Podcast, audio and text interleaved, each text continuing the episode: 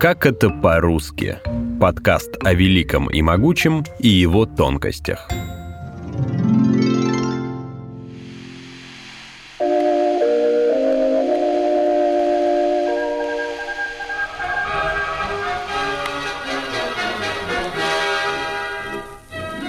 Только представьте, выехать из Советского Союза, а тем более эмигрировать из страны, было практически невозможно. Ну, если человек получал специальное разрешение от отдела виз и регистрации, сокращенно ОВИР, тогда да. Но помимо дипломатов и сотрудников органов безопасности, в заграничные поездки чаще всего отправляли только артистов, писателей и спортсменов, чтобы показать всему миру мощь и красоту советской культуры, и духовной, и физической. Некоторые из таких командировок не возвращались. Осуждая или завидуя, соотечественники придумали для беглецов ироничное прозвище – невозвращенцы. Невозвращенец – это человек, который отказался вернуться в СССР из легальной командировки. Официально это явление называлось «бегство во время пребывания за границей» и проходило по статье Уголовного кодекса РСФСР «Измена Родине». Среди известных невозвращенцев певец Федор Шаляпин, не путать с Прохором Шаляпиным, дочь Сталина Светлана Аллилуева, шахматист Виктор Корчной и режиссер Андрей Тарковский. За граница нам поможет. Начиная с 60-х годов, желание законно уехать из страны уже не считалось преступлением. Но бюрократический аппарат делал все, чтобы процедура максимально замедлилась. А еще лучше, на каком-то этапе просто прервалась. Для тех, кто все же смог легально покинуть страну, прозвище тоже придумали. Отъезжант.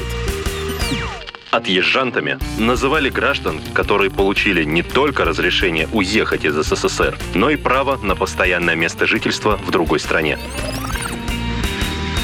Всех, кто пытался официально покинуть СССР, но разрешение так и не получил, называли отказниками. Больше всего отъезжантов было в начале 70-х, когда евреям разрешили выехать на свою историческую родину. Чаще всего решение стать отъезжантом давалось тяжело. Покидая страну, человек отказывался от советского гражданства, и было непонятно, сможет ли он видеться с оставшимися в Советском Союзе родственниками и друзьями. После отъезда такого гражданина могли признать антисоветским элементом. Для деятеля культуры или ученого это значило, что власть сделает все, чтобы его имя перестали упоминать, а его труды и работы были забыты. Конечно, так происходило не всегда, но довольно часто. Анафеме передаю тебя, скотина! Ирод! Скинь мартышка! Граждан, которые критиковали действия властей, называли диссидентами. Это заимствование французского слова. Буквально переводится как «несогласный», «инакомыслящий». Часто они тоже хотели покинуть страну. Редко власть сама стремилась выдворить их за границу. Шутили, что диссиденты делятся на сидентов, досидентов и отсидентов. Но тех, кто открыто критиковал власть и вел какую-то активистскую деятельность, было немного. Большинство граждан уехать не стремилось и открытого инакомыслия не проявляло, критикуя ситуацию в стране разве что на кухне.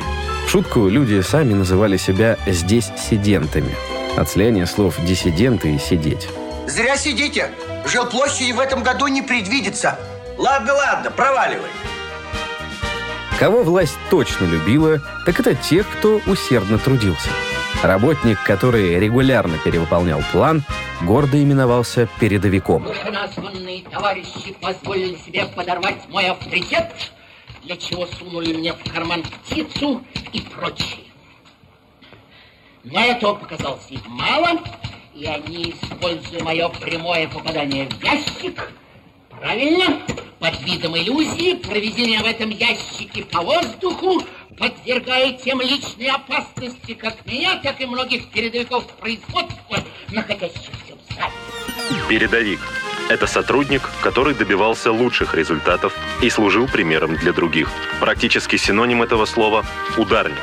Работник, который добровольно трудится на пределе возможностей, стремится перевыполнить план и закончить задачу быстрее установленных сроков. Термин «ударник» появился в годы первых пятилеток.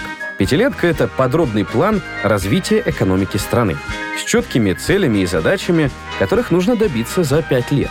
Первую же пятилетку, которую приняли в 1928 году, выполнили досрочно, за 4 года и 3 месяца. Кто не работает, тот ест. Учись, студент. Чтобы придать работникам азарта, в Советском Союзе придумали социалистические соревнования, или сокращенно соцсоревнования. Тогда же начали появляться лозунги, которые призывали выполнить пятилетку заранее. Например,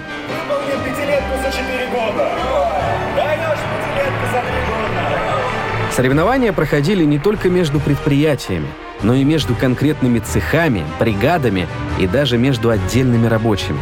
Стать победителем в таком соревновании было очень почетно. Награждали как дипломами и значками, так и денежными премиями, путевками на отдых и даже внеочередным получением автомобиля или жилья. Когда в соревнованиях побеждал коллектив, ему вручали переходящее красное знамя. Это почетное знамя, как, например, кубки в футболе или хоккее, передавали от победителя к победителю. И, как и в спорте, проявлением высшего мастерства было задержать знамя у себя в коллективе на протяжении нескольких соревнований. А я всего один из вас. Меня зовут, меня зовут рабочий класс. А я всего один из вас. Меня зовут, меня зовут рабочий класс. Был в стране и герой, имя которого стало нарицательным для ударников и передовиков производства по всей стране – Алексей Григорьевич Стаханов. В ночь 30 на 31 августа 1935 года Стаханов добыл 103 тонны угля, хотя норма для смены была 7 тонн. А в следующем месяце он побил свой же рекорд и за одну смену добыл 227 тонн угля. Добытого Стахановым угля хватило бы на 28 загруженных под завязку КАМАЗов – Цифры, конечно, вызывают вопросы, но такова официальная советская легенда. В любом случае, успехи Стаханова, о которых писали в газетах, так вдохновили шахтеров, что скоро по всей стране начали перевыполнять планы в десятки раз, стараясь приблизиться или даже побить рекорд. Позже движение шахтеров вышло за рамки только этой отрасли, стало всесоюзным и получило название «Стахановское движение», а его участников стали называть «стахановцами». В этом же 1935 году прошло первое всесоюзное совещание стахановцев, на котором Сталин произнес фразу, ставшую крылатой. Жить стало лучше, товарищ. Жить стало веселее. советской страной, Здесь темноте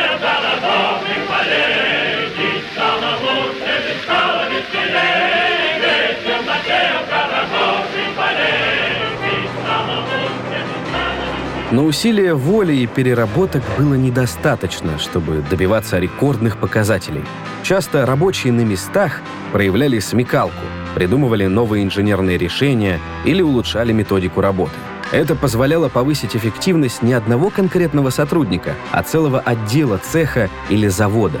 Однако без массового образования появление таких самородков Кулибиных было маловероятно. И власть это понимала.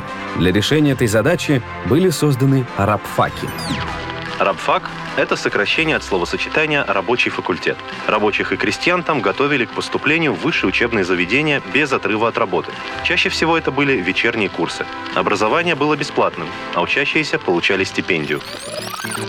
Первые рабочие факультеты появились уже в 1919 году, например, на базе МГУ. В одной только Москве было открыто 45 таких рабфаков. К 1930-му было уже 117 рабфаков, на которых училось почти 45 тысяч человек. А уже через три года в стране действовали больше тысячи таких курсов, которые посещало 350 тысяч студентов. Славил труд страну свою и время, родной простор дорог. Идет вперед Viva Sartori, quanta Подвиги рабочего класса восхваляли в песнях, фильмах, книгах и живописи. В другом эпизоде серии подкастов «Язык СССР» мы рассказывали о соцреализме, целом направлении в искусстве, сюжеты которого героизировали труд рабочих и крестьян, и о шестидесятниках, поколении интеллигенции, которые искренне верили, что Жить станет лучше, жить станет веселее. Новый век наступил, но на наших часах стрелки замерли Особенно не парит тех, кто собран из деталей С инфернальной маркировкой Сделано в Китае, oh yeah. Эпизод подготовлен совместно с Музеем современной истории России. Подписывайтесь на подкаст и слушайте другие эпизоды серии «Язык СССР» в приложениях Яндекс.Музыка, Spotify и Apple Podcast.